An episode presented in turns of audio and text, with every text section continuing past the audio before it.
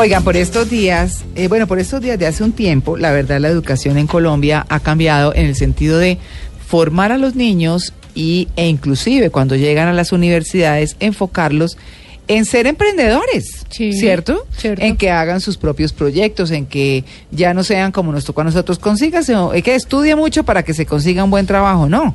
Buen puesto. Buen puesto, exactamente. No, ahora eh, a las eh, personas les enseñan a administrar, a les enseñan a mirar jurídicamente cómo es que deben adelantar una sociedad o si lo quieren hacer solos, cómo sacan su empresa adelante. Bueno, esa es una cosa muy interesante. A nosotros nos tocó ya más grandes, mi querido Manga. Pero bueno, digamos que en términos generales, ¿cómo se hace entonces para montar una empresa en familia? Que es súper importante. Que si no se lleva bien, esos son líos, ¿no? Uy, que sí. el tío, que el primo, sí, que el hermano, que salió debiéndole este al otro, que es una cosa, Complicado. sí, es una cosa compleja. Oigan, se me perdió mi hoja de, ya, aquí está, de nuestro invitado. Bueno, muy bien. Lo que les quiero decir es que vamos a hablar de algo que se llama el International Family Business Program, un programa de, internacional de negocios para las familias. Ahí están involucradas varias organizaciones. Vamos a mencionarlas porque vale la pena. El Instituto de Empresas IE, el Colegio de Estudios Superiores de Administración CESA, ¿cierto? Y la Universidad Sergio Alboleda. Y vamos a hablar entonces en este momento con el señor Eduardo Guacaneme, que es director de la maestría en comercio exterior de la Universidad Sergio Arboleda, justamente, para que nos digan cómo, o nos diga, nos cuente, cómo enseñarle a una familia a montar empresa. ¿Ustedes montaron empresa? ¿Han montado empresa? Sí. Sí. Sí. Claro, Mari, pues hotelera y todo, imagínense. Sí. bueno, ahí hemos hecho nuestros pinitos. Señor Guacaneme, muy buenos días. Hola, muy buenos días a todos. Bueno, ¿cómo hacemos para montar? em- ¿Qué es lo primero que hay que tener en cuenta? Parece una pregunta boba, pero no lo es tanto, porque encierra las bases y los principios de montar una empresa exitosa, que es lo que se quiere. Así es, pues bueno, digamos que tiene dos eh, áreas esa decisión. Primero, saber sobre qué se monta. Sí. Eso es lo más importante. Eh, pareciera de nuevo una bobada, pero la pregunta siempre es muy puntual y muy de fondo. ¿Para qué somos buenos? Sí. Es decir, eso hay que reflexionar al respecto porque una cosa es creer que a uno le gusta algo y otro que efectivamente le gusta. Y cuando uno se va a dedicar a la empresa y es emprendedor, 25 horas al día el emprendimiento le va a estar dando vueltas en la cabeza. Entonces, una de las primeras cosas que uno generalmente recomienda es a usted que lo hace feliz, dado que le va a dedicar 25 horas al día a eso. Claro. O sea, cuando a usted le hace feliz irse por la mañana un domingo a hacer un programa de radio, es porque le gusta mucho la radio, Porque si no, no se hubiera levantado tan temprano. Pero Claro. tenga la absoluta seguridad. sí. Se Entonces, ah, cuando ya, usted hace perdón. esa reflexión en el día a día, cuando usted se va a dedicar a algo, a usted que realmente lo apasiona, eso Mm. es una pregunta que es importante contestar. Claro. Y la segunda, si usted tiene ese apasionamiento, pues lo puede transmitir a toda su familia y generalmente a todos nos pasa. O la persona que tiene un taller y lleva a su hijo y entonces este comienza a jugar con los tornillos. Existe la persona que es profesor y comienza a llevar a su hijo a veces en las vacaciones al colegio y comienza de pronto a gustarle ser profesor. Y así sucesivamente, hace poco leíamos la entrevista que le hacían precisamente al hijo de don Arturo Calle, Arturo Calle Jr. Sí. Y él narraba cómo iba en los en las vacaciones a los almacenes y comenzó también a vender. Hoy en día pues ya está reemplazando a su padre en la gerencia y presidencia de la compañía. Doctor Guacaneme, eh, ¿y cuáles son las mayores dificultades que entraña formar una empresa familiar? O sea, las relaciones interpersonales, los conflictos. ¿Cuál es el, el- el lío, el reto más grande que tiene crear una empresa familiar? El reto más grande que tiene crear una empresa familiar es que a la hora del almuerzo los domingos no se hable de la empresa. Ay, qué complicado. Eso es muy difícil. Eso es muy difícil Muy porque hay que separar la empresa de la familia. Y eso no todas las personas tienen la claridad para hacerlo. Entonces comienza en el almuerzo, eh, pásame la sal. Claro, yo te la paso, así como me hiciste el favor del cheque el viernes pasado. Ay, El no, payaso, no, además. Eso, Sí. no, es que eso, es- eso separarlo es muy complicado. Hay que dejar la casa en la casa y la empresa en la empresa. Esa es la parte más difícil de todas, entender que en la empresa se tienen roles y esos roles que hay que ejercer implica que alguien tiene que liderar y que hay que creerle a ese líder. Y a ese líder hay que respetarlo y hay que seguirlo y hay que serle leal, inclusive contra la convicción propia de que a veces puede estar equivocado. Pero para eso se le nombra al de líder y ahí es donde viene el tema de los protocolos familiares. ¿Cómo lograr que las personas entiendan que cuando se está en la empresa hay personas que tienen que tomar decisión y las demás las tienen que apoyar independientemente de que sea el hermano, el papá, el tío. El organigrama es distinto el de la empresa al de la familia. Totalmente. Totalmente distinto. Sí.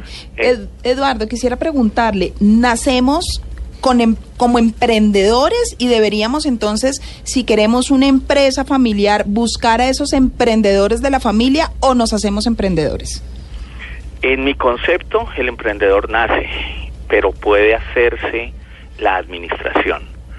O sea, hay personas, hay un, un adagio bien interesante que dice, todos veían un desierto, alguien vio Las Vegas. Mm, Todo el mundo ahí decía, pero aquí qué colocamos, aquí nada, esto es un desierto, aquí no se puede cultivar, no se puede hacer nada. Y alguien dijo, este sitio es perfecto para colocar casinos. Mm. Entonces, hay personas que ven lo que otros no ven. Y Mm. a mí me parece bastante complicado aprender eso.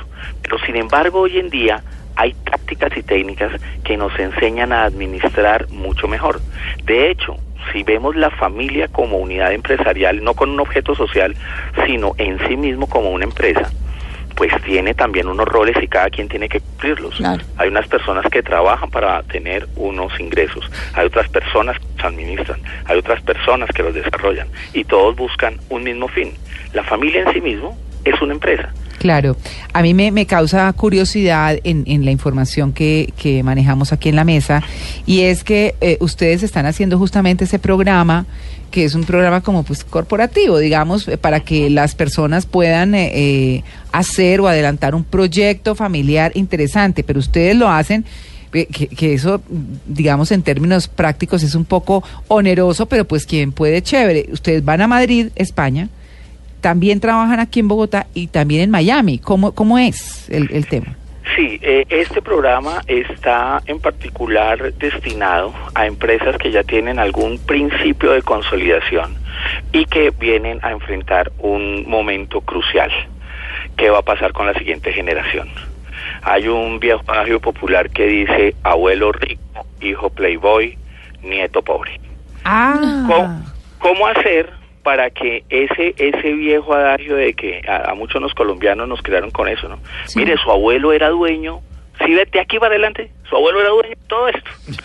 Y uno dice, oiga, abuelo, ¿pero qué pasó? Porque a mí no me llegó. sí, sí. Eh, un poco el tema es cómo lograr que la riqueza que tanto cuesta en una generación pueda perpetuarse para que las otras generaciones también se vean favorecidas de ella. Obviamente cuando el patrimonio se va dividiendo, el abuelo era uno, se divide en cuatro hijos y a su vez esto se divide en 16 primos, Uy, sí, pues el tema va siendo más complicado. claro. Pero si se persiste en una idea de negocio, puede haber campo para todos si se planifica bien. Así, por ejemplo, no todos tienen por qué tener las mismas competencias, ni todos tienen que formar directamente parte de la empresa de la misma manera. Pero lo que se quiere acabar, eh, digamos a nivel mundial, un poco es la tendencia desde hace ya un par de décadas, es que la persona muera y muera la empresa Claro. porque no se tiene la capacidad suficiente de prever que existe la posibilidad de que esta continúe a través del tiempo si efectivamente el objeto social era muy bueno. Mm. Aquí hay empresas, tenemos empresas muy grandes en Colombia reconocidas, en donde se dice, bueno, ¿cómo hacer el paso de la siguiente? Y ese paso de la siguiente generación implica varias cosas, por ejemplo, protocolos de familia. Sí. ¿Quién puede pertenecer o quién no puede pertenecer? Ah. Cuando la hija se casa, ¿el esposo puede entrar a trabajar a la, a la empresa o no? Ah, claro, claro. Sí, A- a además su lo meten casi que forzado. Sí, el cuñado, meten al cuñado porque estaba por ahí varado. Y el tipo entra a embarrarla. Porque es que además, eh, de ¿Pero pronto. tiene las competencias? Sería Sí, la Claro. Pero ¿cómo le dice uno a esa persona? Que no. "Ey, pero es que, no, ya tengo al cuñado listo, ya hablé con él. ¿Y para qué le dijo? Para que si nosotros no hemos pensado en él, o sea, ni en, ni en una persona ese perfil. De eso se trata, por ejemplo, el programa. Un, un, un espe- un caso específico son los protocolos de familia. Todos nos ponemos de acuerdo que no pueden entrar las personas o que pueden entrar siempre y cuando entren en de condiciones que cualquier tercero y por lo tanto cumplan con un perfil. Porque nosotros lo que estamos buscando es las personas que tienen el perfil, no las personas que tienen el vínculo familiar.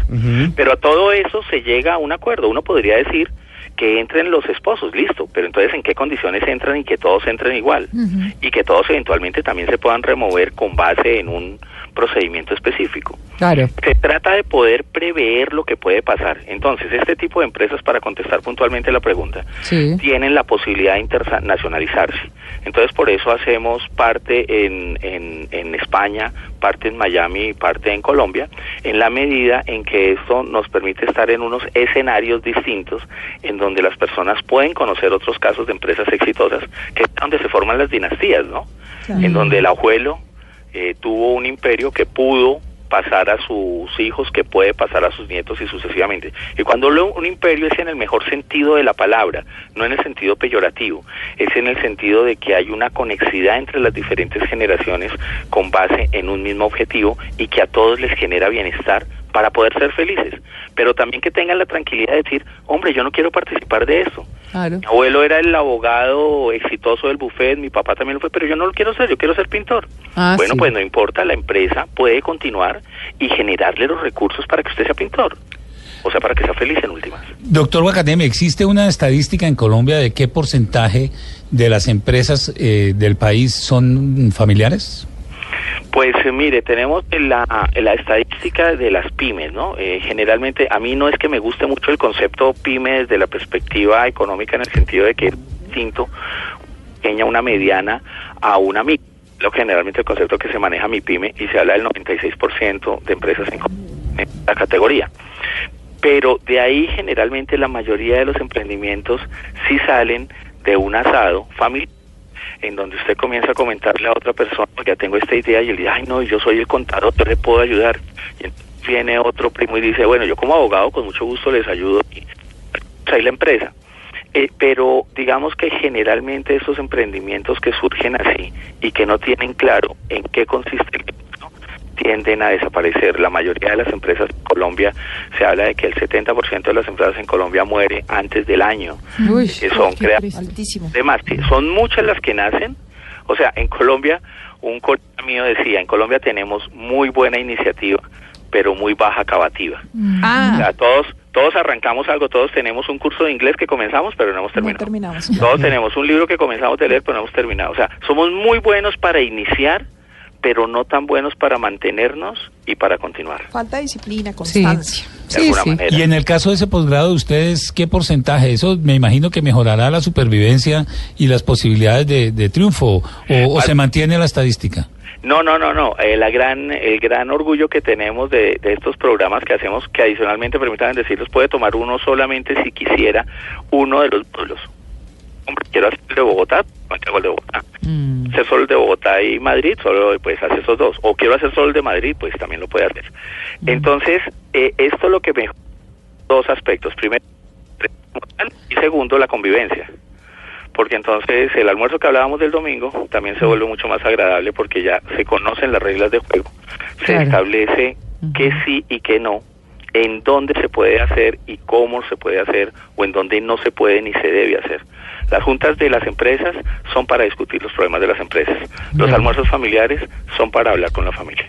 Claro. Entonces, todos esos escenarios, qué pena, todos estos escenarios hacen que el contenido haga más racional el manejo y el desarrollo de la empresa y por lo tanto su supervivencia, porque hay una relación directa en que se identifican los escenarios para adelantar temas y eh, que se mejoren las opciones.